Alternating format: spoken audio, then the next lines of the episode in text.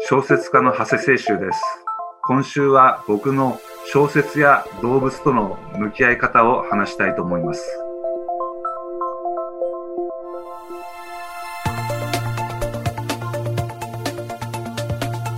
未来授業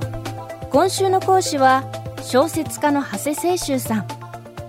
小説「少年と犬」で第163回直木賞を受賞しました長谷さんは小説「不夜城」でデビューし犯罪や裏社会をモチーフに長年執筆活動を続けてきました。一方プライベートでは四半世紀にわたって愛犬と共に生活。犬と人間の関わりを描いた小説やエッセイも数多く発表してきました。未来授業2時間目。テーマは犬と生きるということ。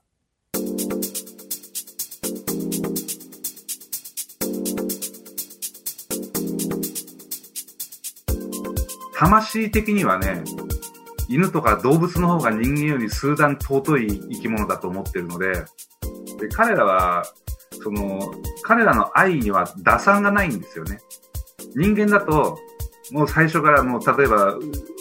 女性と付き合う時だって、顔が好みだから、ね、あの、プロポーションがいいからとか、男の場合はね、いろんなことから入るんだけど、犬ってのは、まあ、人間が買って連れて帰ってくるじゃないですか。その瞬間から犬にとって僕たちは家族なんですよ。だから家族だから愛する。しかも無償の愛です。何々をしてくれとか言わないですからね。らその愛に日々触れているので、すごく、なんだろうな、魂が日々浄化されてるんだろうな、こいつらのおかげでっていう感覚がいつもありますね。僕は一番最初に買った犬と10年近く東京で暮らしてて、もちろん犬は文句言わないし、僕自身もそれでいいと思ってたんだけど、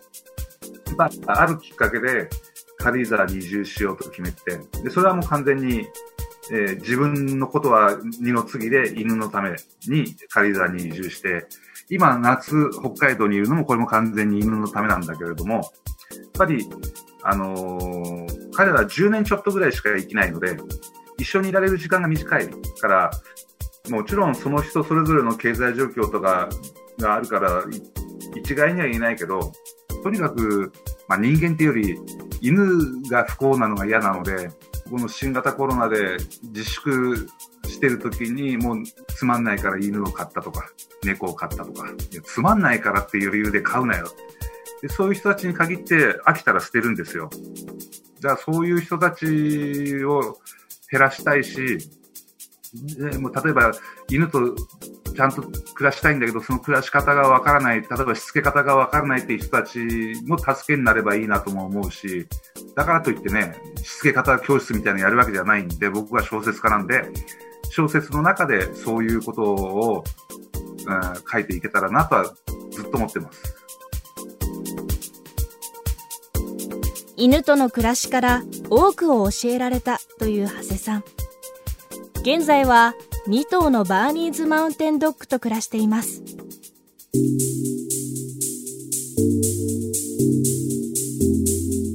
この地球上でね人間だけで生きていくってことはできないわけです。環境的にもあとそのエネルギーを補給しなきゃいけないっていう意味でも植物や動物が必要なわけでしょ。だから動物もやっぱり幸せに生きる、生きていける環境を保たないと人類はいつか滅びますよね。人間の喜びよりも動物の喜びの方が地球には好ましいと思いますね。それは間違いなく。人間の過剰をやめるってことが動物にとってはいい方向だと思うので、そこはやっぱりその、どっちがいいとかじゃなくて、やっぱバランスを取るようなことを考えないと、今もう人間はすごく傲慢になってるんだろうなと思うんだけど、今の世界は本当に過剰だと思います。食べるのも過剰、消費するのも過剰。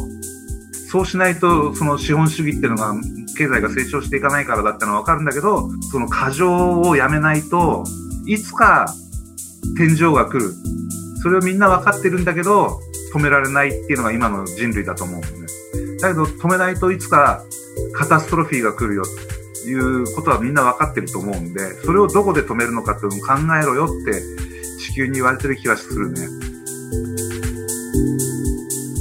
経済回してきたからこういう結果になってると僕は思ってるんでね。要するに、まあ、東南アジアから中国のどっかで眠ってたウイルスを経済でどんどん周り開発したりなんかしていったことによって、人間社会にそのウイルスが出てきたんだと思ってるんですよ。で、3月4月の全世界的に経済が止まった時に、これまで僕たち人類が破壊してきた環境がどれだけ回復したかっていうのもデータで示されてるわけだから、もうそろそろこの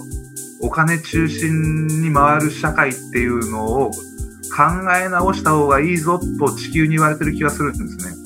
であと、その、僕たち夫婦はコロナの前からほぼ自粛生活のようなものを送ってるので、全然苦じゃないので、僕、僕たちはね。なんでそんなに出かけたいのかがよくわからないっていう人種なので、ただまあ、これは辛い人がいるのはわかるけど、しばらくは付き合っていかなきゃいけないことなので、やっぱり、その旅行、たまの休みには旅行に行きたいっていう考え方を変えるしかないと思うので、そこはやっぱりそれぞれ考えなきゃいけないところだろうなとは思います。これは忘れちゃいけないのは、人類だけじゃ生きていけないんだよってことを、本当に忘れちゃいけないと思う。未来授業。今週の講師は小説家長谷清舟さん。今日のテーマは犬と生きるということでした。未来授業。明日も長谷清舟さんの授業をお届けします。